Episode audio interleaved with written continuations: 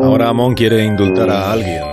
¿A quién? Sí, en concreto a Felipe Reyes, y lo hago con desagrado, las cosas como son, no porque el campeón de básquet no se merezca un descanso después de haber cumplido 41 años, sino porque estas longevidades nos hacían más jóvenes a los demás. Que Felipón siguiera jugando nos servía para detener el tiempo o para fingir que los años no transcurría. Verlo a él, bregándose debajo de los aros, sobreentendía o fingía la buena salud de quienes lo convertíamos en nuestra experiencia vicaria. Reyes se adaptaba además al baloncesto según el baloncesto se iba transformando, incluido el virtuosismo de los triples, un jugador poderoso, técnico, inteligente, una versión mejorada de Fernando Martín, un tipo instintivo que tenía los codos de acero. Impresiona mucho la carrera del menor de los Reyes.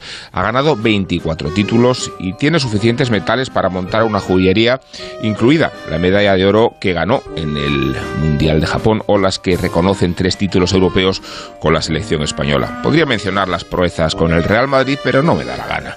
Y no digo que Felipe no hiciera carrera en el otro lado bueno, mil partidillos, pero me gusta mucho más evocarlo ahora con la camiseta del Estudiantes y la Copa del Rey que conquistó para los colegiales en el año 2000 a la vera de su hermano Alfonso. Así es que voy a indultarle también a él, Alfonso, incurriendo en la acidez que caracterizó a Borges cuando le preguntaron sobre la obra de Antonio Machado. Antonio Machado no sabía que Manuel tuviera un hermano.